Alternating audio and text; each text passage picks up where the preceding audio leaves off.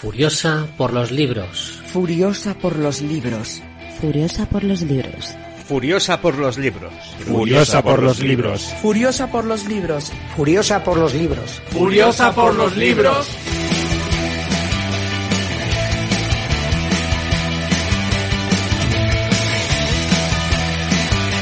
Sed testigos. Sed testigos. Sed testigos. Sed testigos. Sed testigos.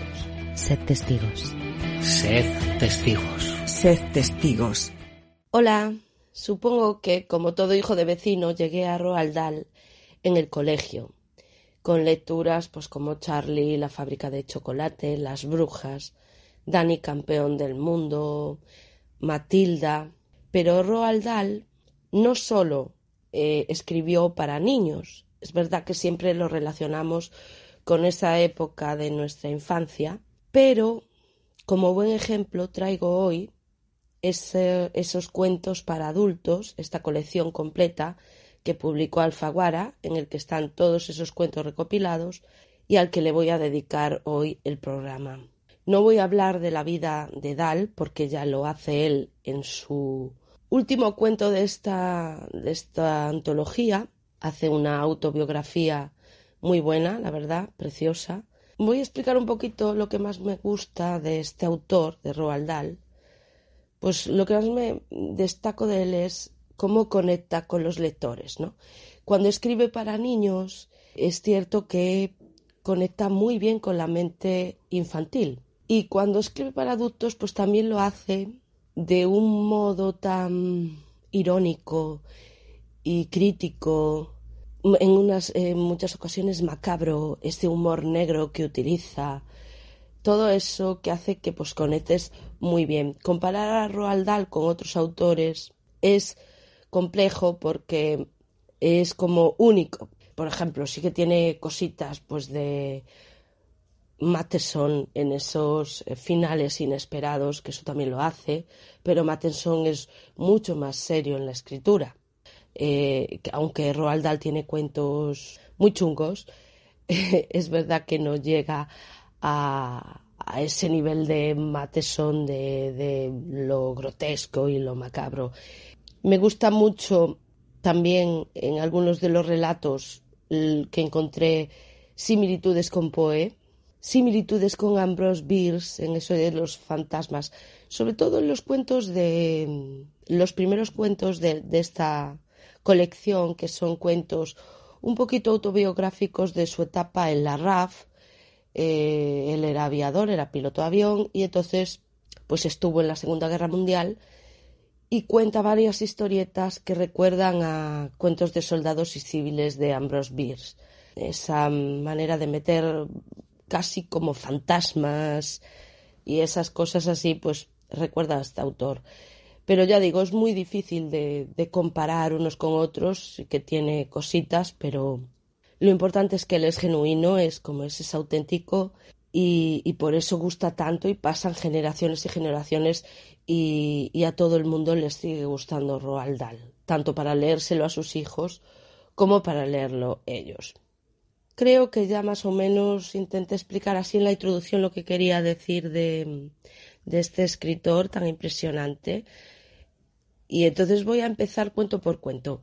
Como son muchísimos y el programa se va a hacer un pelín largo y a lo mejor algo tedioso, no digo yo que no, pues voy a intentar hacerlo lo más ágil posible. Diré un poquito de qué va cada cuento, voy a destacar, sobre todo pararme un poco más en mis favoritos, pasar un poquito por alto los que menos me gustaron, porque es que son tantísimos que es normal que, que haya algunos un poco más flojos desde mi punto de vista. Igual para otra persona, eh, pues están entre sus favoritos. Esto es como todo, como los gustos que, que son tan dispares.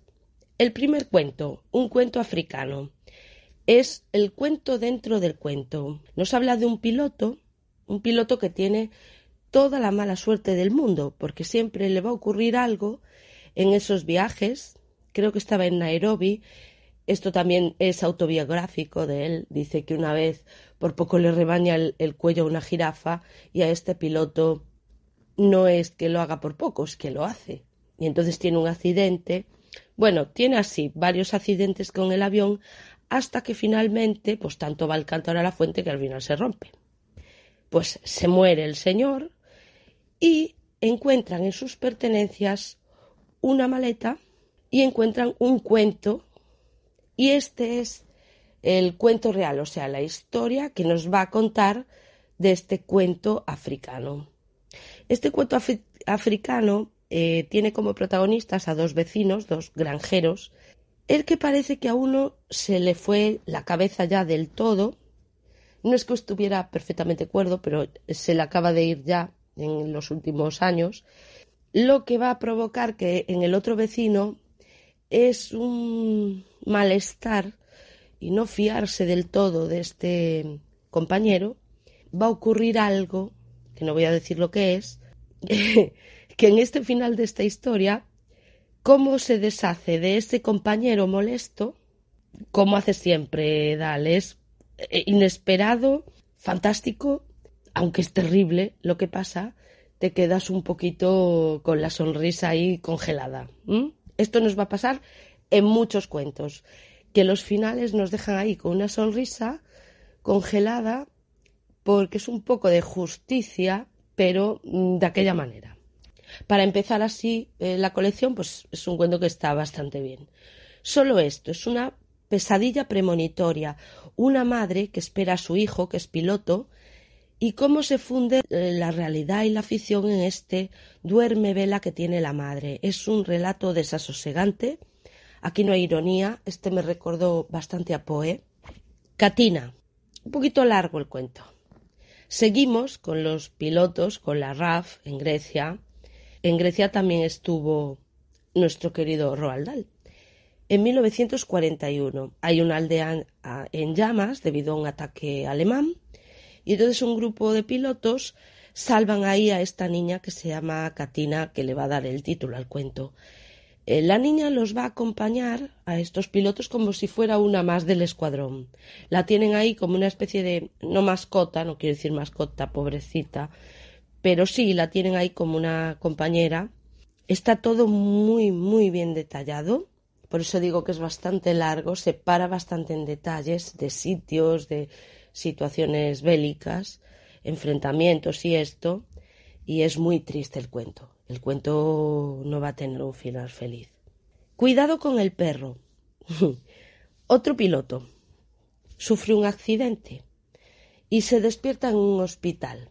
Bueno, tenemos otra época también autobiográfica. Él también acabó en un hospital, el escritor.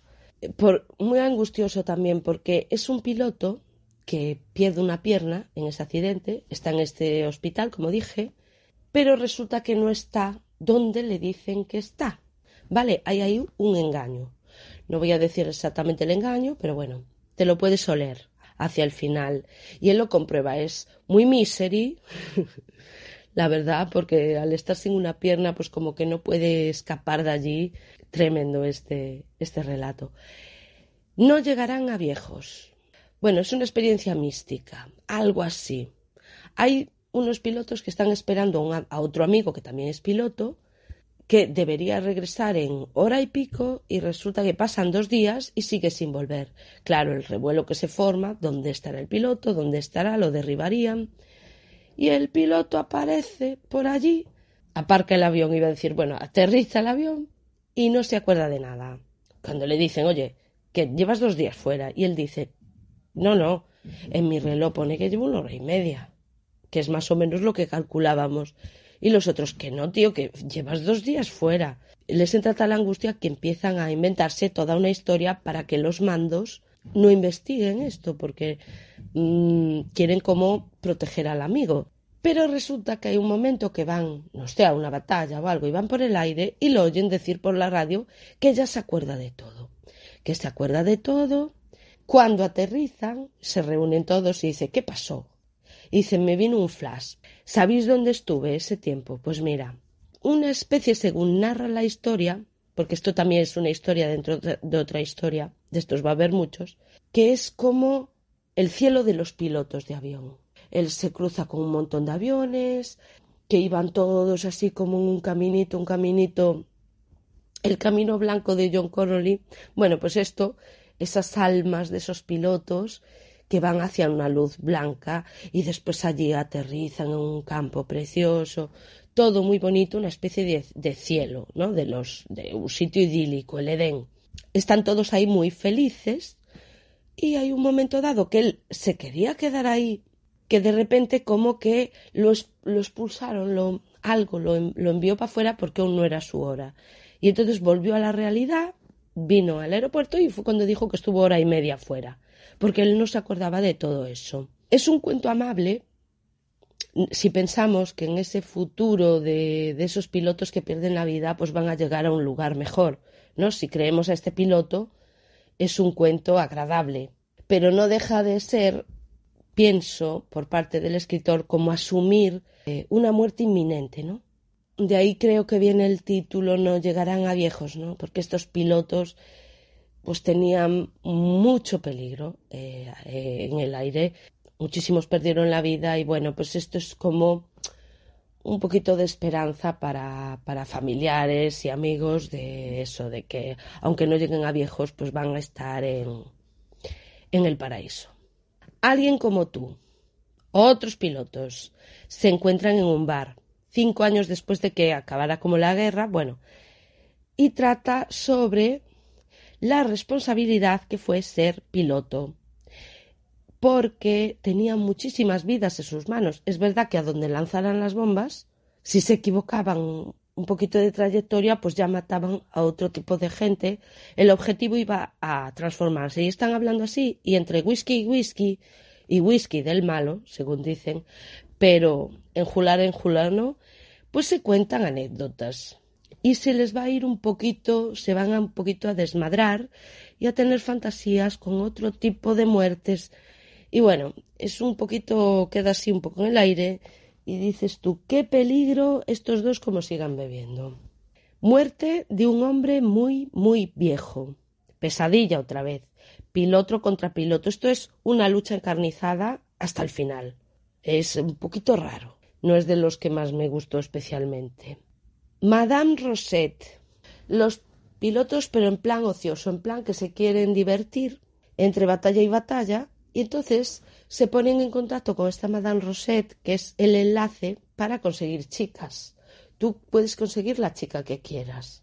Y ella tiene como un burdel en el que tiene allí a las chicas, bueno, la Madame Rosette, que parece ser que es una señora muy desagradable, que las trata fatal a las chicas y tal. Entonces ellos empiezan a, a idear un plan para liberarlas de ese yugo de esa Madame se llevan a las chicas, las quieren como liberar, pero ese gesto caballeroso se va a convertir en otra cosa, porque es como cambiarle el collar a un perro y ponérselo a otro. Es decir, si Madame Rosette era el perro guardián de, de estas chicas, ahora estos se van a convertir como que también las quieren utilizar, vaya, que aquí las que llevan las de perder son las pobres chicas. Pan comido. El peligro de que en una misión un piloto se confíe demasiado. No, esto es pan comido, está todo el rato, es pan comido. Como una despreocupación. En realidad son como dos historias, porque tenemos la de copiar chistes para los alemanes en el avión para que cuando los vean pues se distraigan y se empiecen a reír, que luego se dan cuenta de que eh, no van a entender el inglés y lo tienen que traducir al alemán, o sea, surrealista. Y luego hay dos accidentes de avión mortales y pesadillescos. Otra vez, pesadilla, muerte. Y él también dice que este de pan comido es muy autobiográfico, porque él también tuvo, eh, como ya dije, algún accidente y no sabes muy bien lo que es realidad y lo que es ficción y te sientes así un poco perdido. El ayer fue hermoso. Hay un piloto perdido que va en busca de una barca. Eh, otro también raro de cojones porque no sé si esto de la barca es el símbolo eso del libro del, del río Leteo, ¿no? De, de traspasarlo de la muerte y toda la vaina, de cruzar al otro lado. Yo no tengo ni idea de este. El ayer fue hermoso, tampoco sé qué quiere decir exactamente. Y también tiene un final así, ¡pum! No sé, este no lo entendí. Y con este justamente, que es de los que menos me gustó, acabamos eh, los cuentos de pilotos. Y empezamos ya con otros cuentos de diferentes eh, índole. En un Dimitis, el protagonista se va a presentar, él, lo voy a leer porque todavía no leí nada. Bueno, veamos, ahora que lo pienso, supongo que yo pertenezco a un tipo raro, pero muy definido, el clásico hombre de mediana edad, rico, con cultura, adorado, He escogido la palabra cuidadosamente por sus numerosos amigos debido a su encanto, su dinero, su aire de universidad, su generosidad y espero sinceramente que por él mismo también. Este tipo solo lo encontrarán en las grandes capitales Londres, París, Nueva York, de eso estoy seguro. El dinero que tiene fue ganado por su difunto padre, cuyo recuerdo no estima demasiado. Me paro aquí, bueno, siga hablando un poquito de él. Este tipo le va a hacer una mala jugada a una chica. No sabemos si la chica merecía esta faena. Casi seguro que no, porque aquí hay otro personaje que es la que mueve los hilos que va a enfrentar a la pareja. Ese personaje se llama Gladys Ponsonby. Bueno, hay un cuadro, un cuadro muy especial, que eh, ese cuadro, el único fin que tiene que encarga este el protagonista es ridiculizar a la chica que le gustaba porque supuestamente la chica pues habló muy mal de él y no sé qué. Bueno, va a obtener la chica su venganza. Me gusta mucho este cuento, este cuento está muy guay. Tatuaje. Si bebemos de más y nos pensamos en hacer un tatuaje, es una mala idea seguro. Y cuando ese tatuaje te lo hace un pintor que luego se vuelve un pintor famosísimo, por el que por sus obras se pagan ¡bof! millonadas, pues imagínate. Es muy peligroso que lleves un tatuaje de ese pintor en el cuerpo. Ojo, muy peligroso. Hombre del Sur. El del tatuaje también me gustó. Hombre del Sur, creo que es de los más famosos porque es la de la puesta del mechero, eso de encender varias veces sin fallar. Pero va a haber una interrupción en esa apuesta eh, que no la va a haber, por ejemplo, en Four Rooms, mm, en el cuento final de Four Rooms, eh, la película, que esa historia es de Tarantino y se basa en, en este cuento la historia de los Four Rooms la vimos así varios amigos y menudas risas con el final. Pero aquí no, en Hombre del Sur no hay risas, ¿eh? No, no, no, no. No. El soldado. Este es espeluznante cómo se va volviendo y nos describe perfectamente cómo una persona tiene ese estrés postraumático de la guerra y se queda como un poco payano muy, muy jodido. La máquina del sonido. Un hombre que está empeñado en atrapar los sonidos que el oído humano no puede escuchar. Y lo va a acompañar en esta historia un médico. Y no creo que sea casualidad que lo acompañe justo en la historia el médico. Y como no llegamos a entender bien si mm, este hombre también tenía ese grado de locura, porque cuando una persona se obsesiona mucho con algo, pues no sabes ya si es locura o qué carajo es. Y en este caso mm, no lo vamos a llegar a saber, porque ese invento se va a chafar un poco. El señor Botibol este también es uno de los que más me gusta. Sé que digo muchas veces que es de lo que más me gusta porque es verdad que cuando hablo de cuentos así, antologías de cuentos, suelo elegir eh, libros que por lo general, pues las historias me han gustado, la mayoría, porque si leo uno y no me gustaron, pues, pues no lo traigo al programa. Solo hablo de cosas que me gustan. Un hombre que vemos, este señor Botibol, es un poquito anodino, pero de repente le va a dar un hueco un vuelco a su vida. Eh, de una manera así fantasiosa, ¿no? Gracias a la imaginación y también a la bebida, todo hay que decirlo porque lo hace eh, ser un poquito más valiente, echado para adelante, incluso lo lleva hasta ligar. Él, que no despertaba interés en ninguna mujer, que era un hombre simple que pasaba desapercibido. O sea, lo mirabas un segundo y ya te olvidabas de su cara. No sé por qué es, pero este cuento del señor Botibol, yo le tengo como una ternura especial, porque yo también, como soy tan fantasiosa, que pongo música y me hago mis vídeos musicales y me monto mis películas, y tengo como ese punto de locura a lo Botibol, pues supongo que por eso me resultó un cuento muy entrañable. Y cuando esa compañera o encima le sigue el juego, pues, pues mola, mola un montón. La venganza será mía S.A. Dos amigos van a montar un negocio que se va a llamar así, la venganza será mía S.A.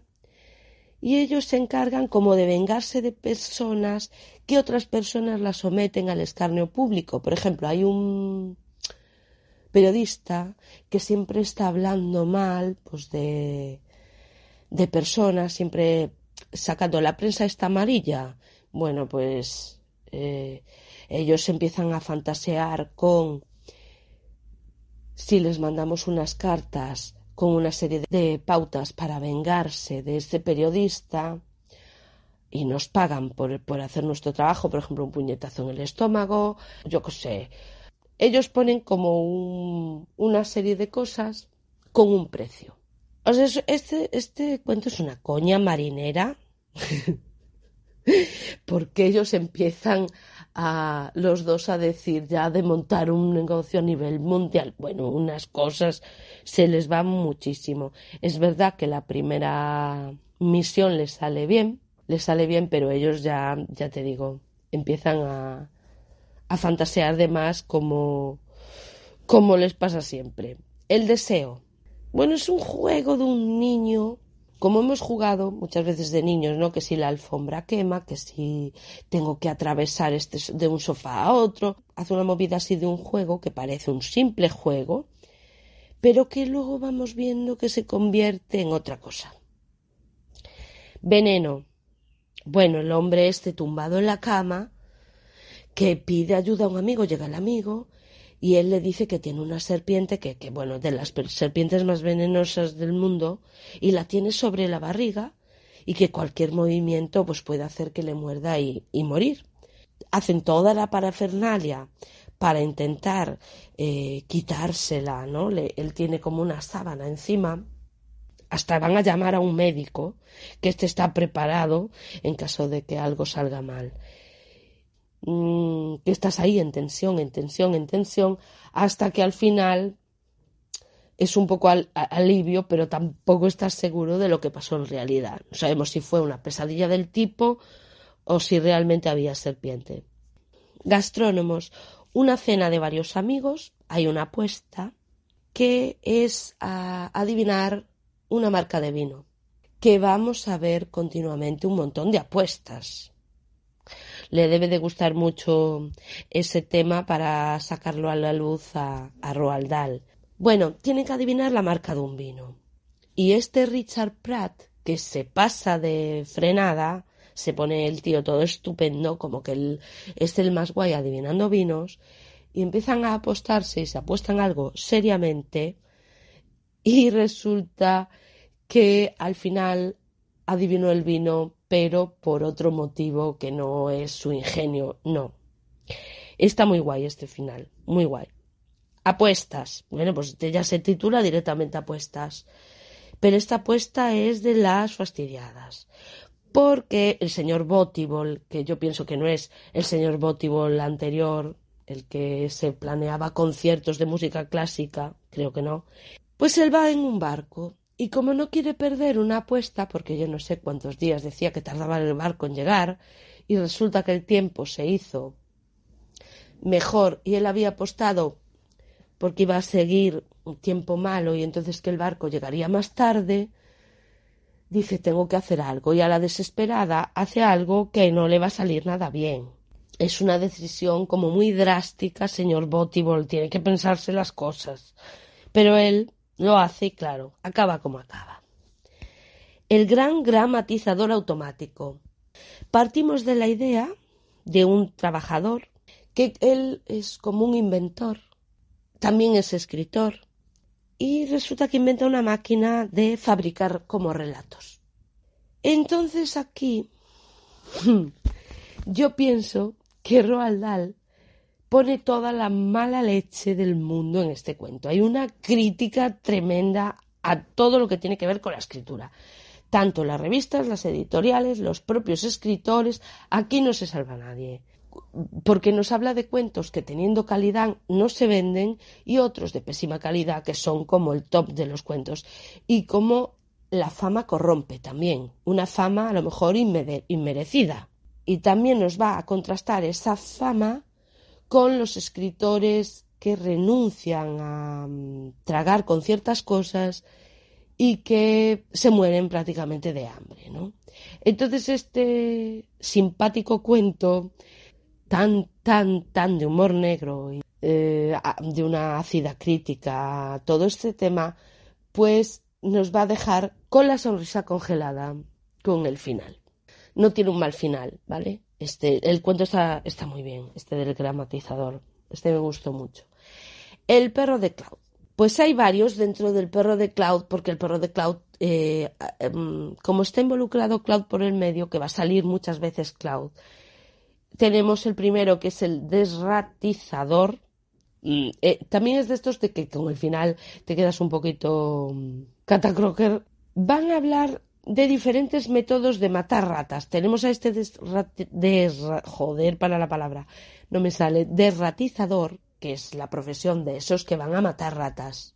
Yo no sé si te acuerdas de Desaparecido en combate, la película de Chuck Norris con, que hace con la rata y el saco. Pues lo quitaron de este cuento. No sé si fue primero el cuento o la película. Supongo que el cuento, pero qué asco y de todos los métodos que hay para matar ratas. Si no te gustan las ratas, mal. Bueno, a nadie le gustan las ratas, porque, a ver, las ratas mm, dan repelosillo. Pero quiero decir, si tienes de verdad fobia, pues este cuento a lo mejor no te gusta demasiado. Mm, Rumins es el dueño de la granja cerca de la gasolinera de este Cloud. Y este Rumins, que da muy mala espina, y con razón nos va a dar mala espina con todo lo que pasa en ese almiar donde había todas esas ratas que el derratizador no fue capaz de matar. Da yuyu este, ¿eh? pensar en ese final. El señor Jody. El señor Jody es el suegro de Cloud y se pone muy pesado en una cena en la que va él con su mujer, Cloud con su mujer, a ver al suegro y empieza a hablarle de qué negocios tiene, cómo vas a mantener a mi hija, bueno, un poco pesado el suegro, entonces él se inventa un negocio de gusanos para que lo deje un poco tranquilo. Y es básicamente eso, tampoco es que mm, tenga mucho más la historia esta del señor Jody. Va. El señor Fisi, Cloud y Gordon, que son los dos que tienen la gasolinera, quieren jugársela a este señor Fisi que este es el que hace carreras de galgos, es el que organiza carreras de galgos. Y entonces ellos han criado dos galgos idénticos uno que corre mucho y otro que es un desastre, vamos, una tortuga le adelanta. Y entonces mm, nos hace una descripción toda de, de cómo tratan a los galgos en las carreras para que este maltrato animal que hay, para que el galgo corra más, que me dio mucha pena a los perros, mucha pena. Cuando quieres engañar a un ladrón, pues el ladrón es mil veces más listo que tú. Mi querida esposa, un matrimonio que va a tener el fin de semana la visita de una pareja de amigos, entre comillas, porque la verdad no hablan muy bien de ellos, pero bueno, deciden poner un micro en la habitación de esta pareja para espiarlos, que iba a ser muy divertido y tal. Esto la mujer, ¿no? El marido no, no quería. Era muy honrado, porque claro, Aquí las mujeres son tratadas un poquito, a ver, ¿eh? Si me entiendes. No te digo que Roald Dahl tenga nada en contra de las mujeres, porque también los hombres son despreciables, pero la mayoría de las mujeres, vamos, se llevan la palma. Entonces le ponen el micrófono en la habitación y se enteran de algo que le va a dar una idea a la mujer para su siguiente juego de cartas, digamos. Yo ya digo que atrevido es ponerle un micro porque a ver, yo tampoco quiero oír todo lo que piensan de mí los demás, pero en este caso les vino bien porque ellos estaban hablando de otra cosa, pero imagínate, ¿no? Yo para eso es como tener el poder de leer el pensamiento, pero yo para qué cojones quiero leer el pensamiento de nadie, que no me importa nada. Porque en un cierto momento todos podemos tener un pensamiento negativo hacia una persona, incluso una persona a la que apreciamos. Es que no, no, no, no lo quiero saber eso que hablan de la sinceridad, pero yo porque tengo que aguantar la sinceridad de nadie. Prefiero la lealtad a la sinceridad. Así te lo digo. ¿Qué tanto rollo con la sinceridad? Valoro mucho más otro tipo de cosas que no la sinceridad. Es una cosa que, tengo clarísima desde siempre. Mm, eso de que tengas que decir siempre todo lo que piensas, pero ¿por qué? Una cosa es dar un consejo a, un, a una persona, eso que tienes mucha confianza, pero si no, ¿para qué? Sigo. que, yo no sé para qué solté toda esta chorrada. Lady Tarton. Basil Tarton es un cuarentón que hereda un periódico, o sea que va a heredar una gran fortuna, pues se casa con una chica, que es Lady Tarton, será la futura Lady Tarton, se casa con esta y esta mujer es mala, pero mala pécora. El hombre está como sometido. Ella tontea con otros, le lleva el amante delante de sus narices. Él no hace nada. Llegado un momento, hay que temerse la ira del tranquilo, que es un poquito lo que le pasa a Lord Tarto. Cuando despierta así un poco, pues se revela. Cordero asado, otro de los mejores. Eh, tenemos a la mujer de un policía que está esperando pacientemente al marido y que cuando el marido llega le dice, le suelta la bomba de la noticia de que la va a dejar por otra. Así que ella, en un arrebato, pues lo golpea con una pierna de cortero que iba a meter al horno, le golpea en la cabeza y ahí lo deja muerto. Y la mujer, con toda la sangre fría, pone la pata en el horno y se va a comprar a la tienda patatas, zanahorias, habla de, ay, con el tendero, ¿no? Cuando llegue mi marido, le estoy preparando la cena, no sé qué, no sé cuánto. Y entra en la casa y hace todo el paripé como si se hubiera encontrado al marido muerto. Llama a la policía, la policía de la primera que sospecha es de ella. Pues claro, no aparece el arma del crimen. El arma del crimen no va a aparecer. no. Galloping Foxley. En un tren hay un reencuentro entre el protagonista que nos está contando la historia y este Galloping Foxley que nos cuenta que es un individuo que fue un maltratador, fue en la escuela que lo trató, vamos, le jodió la vida y ahora allí lo tiene frente a él y el otro no lo reconoce. Aquí se cuentan las mil y una perrerías de los colegios privados de estos, de mucha pasta y mucha tal, pero al final eran unos mm, verdaderos sádicos y tiranos y bueno, de todo. Y hay un giro final que también es muy, muy bueno. Edward el Conquistador. Se parece un poquito al gato negro de Poe, pero en este caso el gato que encuentra a la pareja es un gato callejero también, pero es la mujer la que se obsesiona un poco con el gato e incluso mmm, llega a pensar, porque ella toca el piano, llega a pensar que el gato es una reencarnación del músico Leeds. Bueno, pues el marido, imagínate lo que va a hacerle al gato, porque si no van a pensar que la mujer está para allá, más para allá que para acá. Me río, pero es un final así también de estos de joder, la subida al cielo. La señora Foster es muy tiquismiquis con los horarios y tenemos enfrente al señor Foster que es la tranquilidad y aún encima enreda, enreda, porque enreda ese marido para que ella llegue tarde a los sitios porque le la, la fastidia. Se nota que es que lo hace a propósito, como ella es tan apurada, pues la quiere como frenar un poco. Ella se va a ir a París, creo que era, a ver a una hija y conocer a los nietos, y el otro no va porque tiene que ir al club y tiene que ir a no sé dónde. Y entonces va la mujer sola. Bueno, le hace perder el avión, le hace volver a casa, después va a coger el avión a la mañana siguiente y él vuelve a redar por allí y ella dice, mira, le dice al taxista, mira, arranca porque si no, no vamos a llegar. Y se va a París, lo pasa allí estupendamente, viendo a los hijos y tal, y cuando vuelve se encuentra con todo el percal de lo que allí pasó. Eh, tiene un final, a mí me hizo gracia, porque a mí el humor negro me gusta mucho, pero claro, entiendo que a lo mejor a no todo el mundo le va a hacer gracia este cuento. A mí me la hizo, este de la subida al cielo. William y Mary, hay una carta de despedida que deja el difunto a su viuda, una carta que revela un proyecto al que se sometió el marido. es que es acordarme y decir,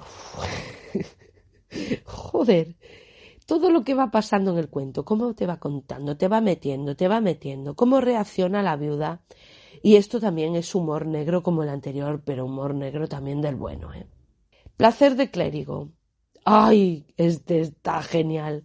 Qué bien le estuvo al señor Boggins, que es el protagonista. Él se disfraza de clérigo para dar como confianza que eres un cazatesoros, va en busca de rarezas, en casas mm, abandonadas, casas remotas, en granjas, va por ahí por los pueblos y compra por dos duros pues materiales que son muy buenos. Encuentra como joyitas. ¿Y qué pasa? Acaba engañando a la gente porque no les dice el valor real de sus productos. Entonces los desprecia un poco por ignorantes y esto se va a volver en su contra porque se pasa de listo.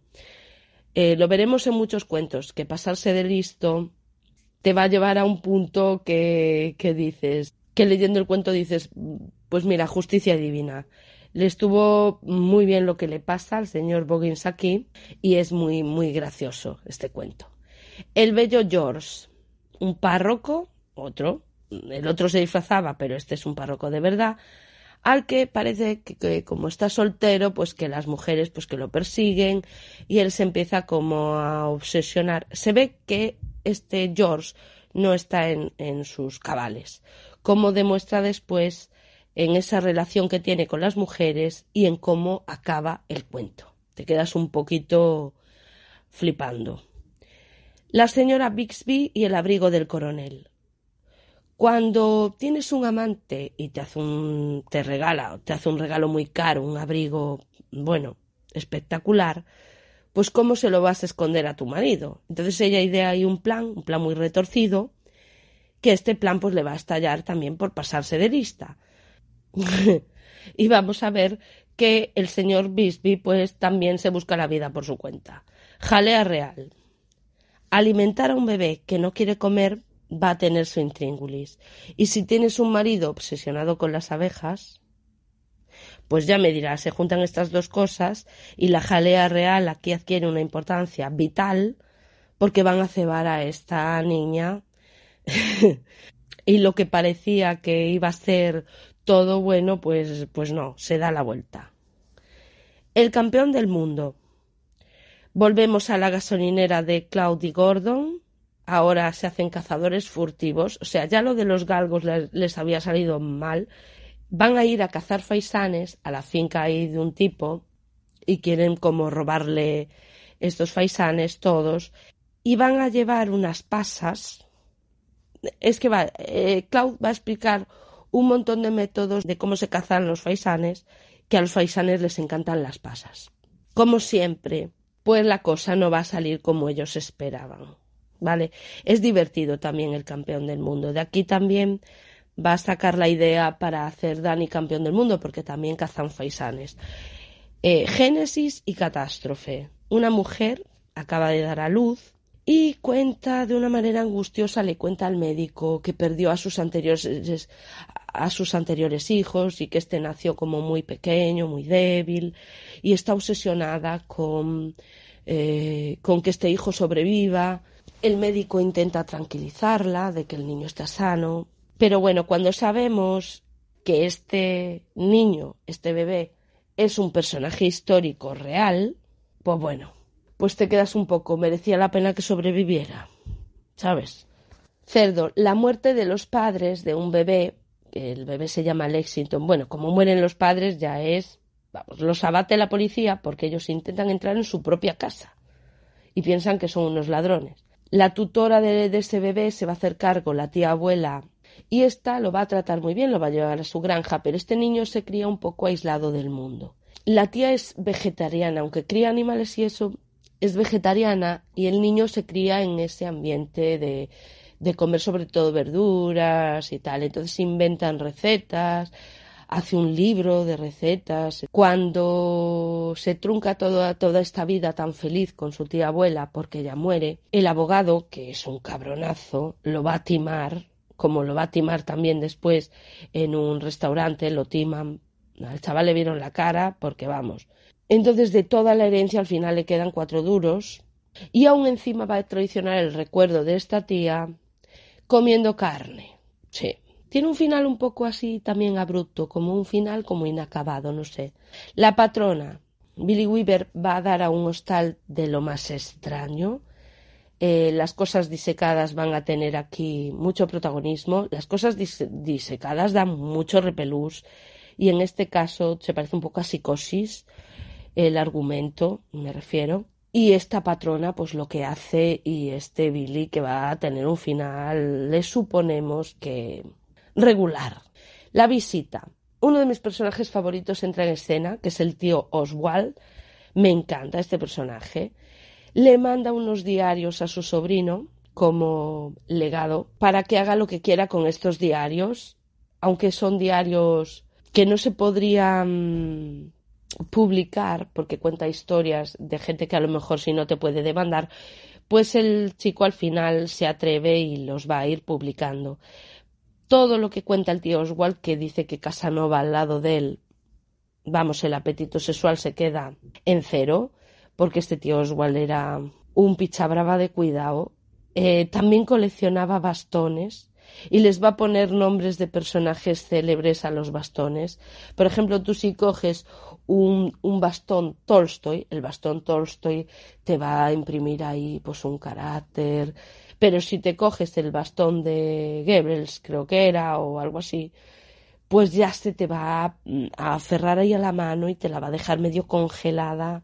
Cuenta así varias anécdotas y nos cuenta la del episodio del Sinai. Bueno, bueno, parece un terrible eh, viaje que se va a tornar estupendo para él, el viaje, para el tío Oswald, pero el final Ojito, cuidado con el final. Se supone que sobrevive el tío Oswald, se supone no, lo sabemos porque sigue contando más historias, así que sobrevivió. Pero vamos, si sobrevivió sería por los pelos. El último acto. Ana pierde al marido en un accidente de coche. Como un tiempo después, no sé si es un año o así, también se le van a ir yendo los hijos, porque las dos hijas se le casan, el otro se le marcha a estudiar, a Yale, y entonces va a tener esta mujer el, eh, que ya estaba un poco deprimida por la muerte del marido, pues ese síndrome del nido vacío, ¿no? Se queda la angustia de, de ese duro golpe, pues de estar sola, de quedarse completamente sola. Va a preparar su suicidio, lo tiene programado, pero una de sus amigas la va a sacar eh, del pozo. Eh, se pone a trabajar con esta amiga y tiene un viaje a Texas. Y allí en Texas va a quedar con un antiguo noviete que tuvo y este novio que es ahora médico, ginecólogo, además, este encuentro con este exnovio no va a salir todo lo bien que parecía en un primer momento que iba a salir. El relato va a ir virando hacia, hacia otro lado. Supongo que será una especie de venganza del tipo, porque vamos, no se puede ser tan pesado. Entonces yo pienso que es eso, que la está fastidiando a propósito. Mm, el gran cambiazo. Otro de los mejores, ¿eh? Dos hombres que se van a poner de acuerdo para engañar a sus respectivas parejas. Eh, hay uno de ellos, otro que se quiere pasar de listillo, que se quiere acostar con la vecina. Entonces habla con el marido, le cuenta ahí una historia de un amigo que hicieron un intercambio de parejas y que las mujeres nunca se enteraron. Y estos como viven puerta con puerta, dice, pues mira, de noche tú sales, yo salgo, ellos tenían más o menos la misma altura, las luces apagadas, y nos ponemos ahí en plena faena y ellas nos enteran, luego volvemos para nuestras respectivas camas y aquí no pasó nada, ¿no? Era como un experimento. Lo que pasa es que a este sinvergüenza le va a salir mal, porque resulta que el otro es mejor en todo. Voy a dejarlo ahí. El mayordomo. Es una crítica a estos nuevos ricos, a esta gente que consigue dinero, de repente mucho dinero, no les importa gastarlo en cosas lujosas para aparentar y hacer fiestas y tal a lo grande, pero que en realidad no tienen idea de nada, no saben apreciar ni una buena comida ni un buen vino. Y el mayordomo y el, y el cocinero pues están hasta el gorro de, de este tipo de gente. Perra. Otro relato del tío Oswald. Eh, tenemos a un experto en olores y le va a contar a Oswald cómo mmm, él está fabricando un olor un olor que es irresistible, un olor animal, un olor que cuando el macho huele eh, este, pues vamos, va por la hembra y a de cuello. Es verdad que nos explica todo así muy pseudocientífico, es un relato un poquito largo, y pienso que, que este relato que hace de, de, esto de los olores, de, de cómo despertar ese apetito y todo el rollo, es mejor que lo leas. Eh, las consecuencias del asunto mmm, al final son un poquito desastre, aunque el perfume funciona, funciona a las mil maravillas. Lo de las consecuencias desastrosas lo digo por el, no por el final del relato, porque el final me parece fantástico, de, lo mejor, de lo mejor que, que se puede leer, pero anteriormente lo que le pasa al pobre inventor, pues eso sí que me dio un poco más de pena. Oh dulce misterio de la vida. Cloud, Rumins, otra vez y compañía quieren aparear al toro de, de Rumins con vacas. Bueno, pues como cosas de granjas, como una especie de truco que tiene Rumins para elegir el sexo que va a ser eh, el ternero. Rumins mmm, sabe a ciencia cierta si quieres un ternero o una ternera, cómo hay que hacer, cómo, cómo hay que conseguir que el toro al preñar a la vaca, pues el que manda es el toro para elegir el sexo. Y así sucede también en los humanos. El autoestopista. Un hombre recoge a un autoestopista, él va de camino a Londres y empiezan a charlar y tal, y descubre que el autoestopista tiene la profesión de dedero profesional. Dedero profesional es que es muy rápido con las manos. Le quita el cinturón, le quita los cordones de los zapatos sin que el que va conduciendo se entere. Eh, al ser rápido con las manos le va a venir muy bien para un percance que tuvieron en la carretera con la policía. Esto le va a venir guay. El hombre del paraguas. Una madre con una hija se topan con este hombre del paraguas que va a hacer siempre eh, la misma jugada para conseguir dinero. Bueno, es la picaresca del, de, este hombre del paraguas para, para tomarse unas copas gratis. La princesa y el cazador furtivo. De los que menos me gustó es un cuento más simplón. No tiene la picardía de, de otros cuentos. Eh, bueno, en un reino, una princesa que rechaza a los pretendientes y llega este cazador furtivo, que es horrible, Genghis se llama, y le va a salvar, salvar la vida porque le iba a atacar un jabalí. Entonces el rey, bueno, le deja vía libre para que le elija la mujer que quiera y resulta que al final la princesa que está enamorada de él, que no le importa que el tipo sea feo, o sea, no, punto final, no, no tiene más. Y la princesa Mamalia, que va por el mismo estilo, pero va a ser lo contrario que la anterior. Esta princesa que se va transformando en una belleza, y es ese poder que va a ejercer sobre ella esa belleza, porque ella sabe que domina a los hombres, los tiene ahí comiendo de la mano, la va a convertir en un ser despreciable. Este también tiene un girito final y bueno, mmm, es un poquito mejor, me gustó un poco más que el anterior, pero bueno, tampoco no mucho. El librero. Este sí, este sí que está, este sí que me gustó. Bueno, son una pareja que lleva una librería pero la librería es como un poco un negocio de tapadillo, porque ellos lo que hacen es un negocio clandestino de sacarle dinero a clientes difuntos. Ellos cogen datos de, de hombres que murieron. ¿Qué va a pasar? Pues lo de siempre. Cuando intentas estafar a alguien, te pasas de frenada, pues aquí van a descubrir el engaño. Una de estas viudas se presenta allí y les, les descubre el engaño, policía, tal, o sea, muy bien. El cirujano. Este doctor le va a salvar la vida a un príncipe hindú y el príncipe lo quiere recompensar y le regala un diamante, pero un diamante que vamos, que no sé cuántos quilates, una cosa purísima.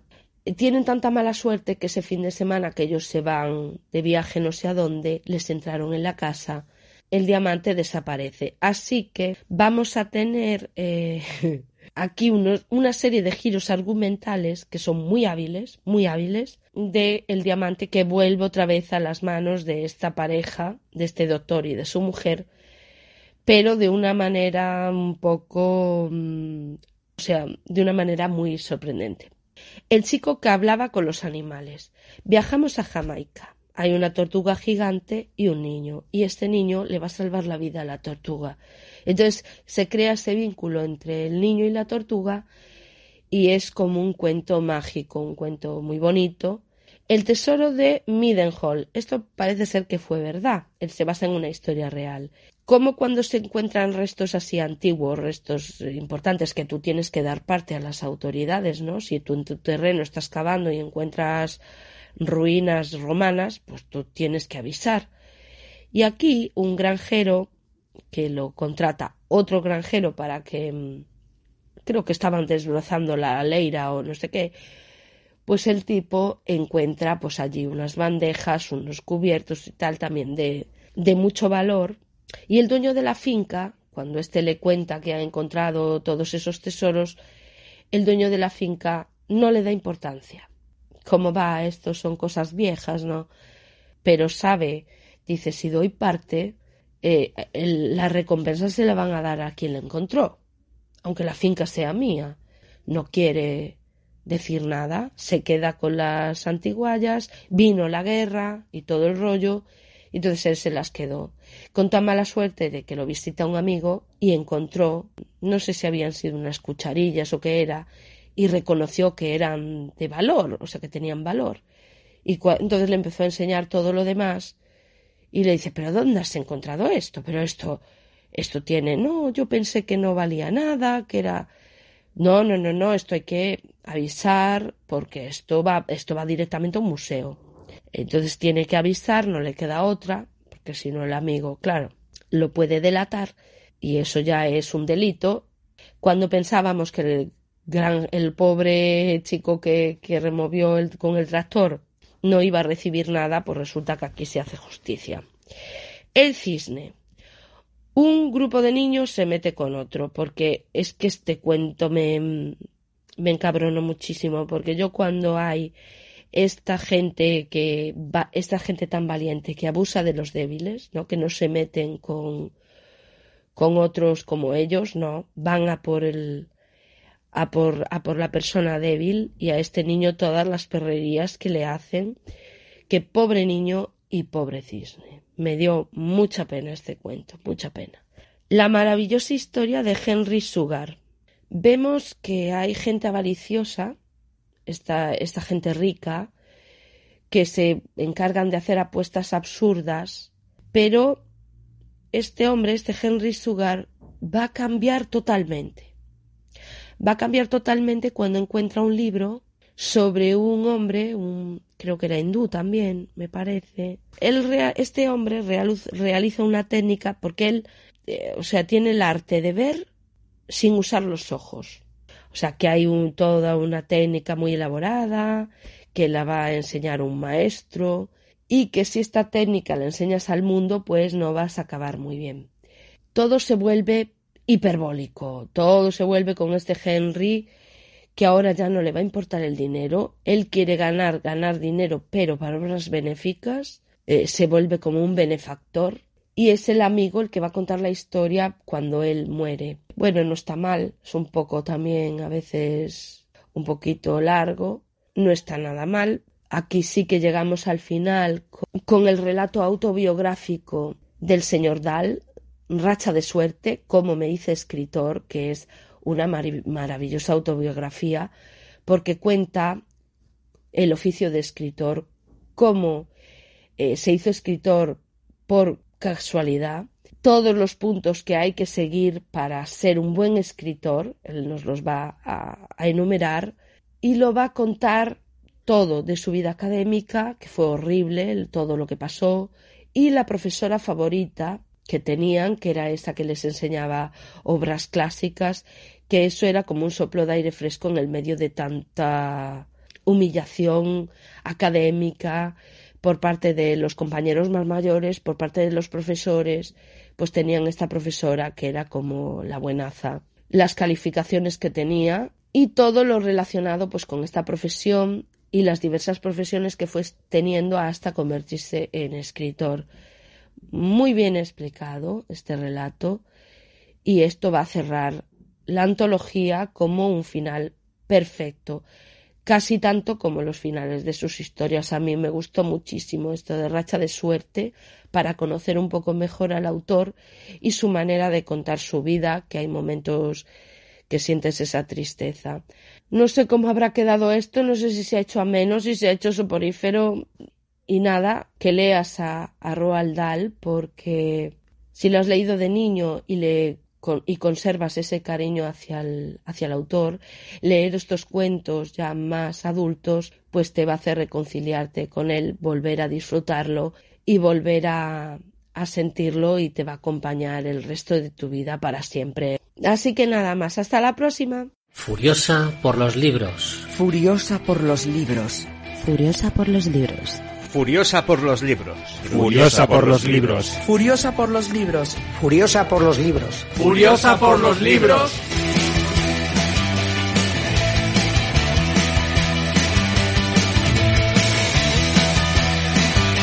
Sed testigos. Sed testigos. Sed testigos. Sed testigos. Sed testigos.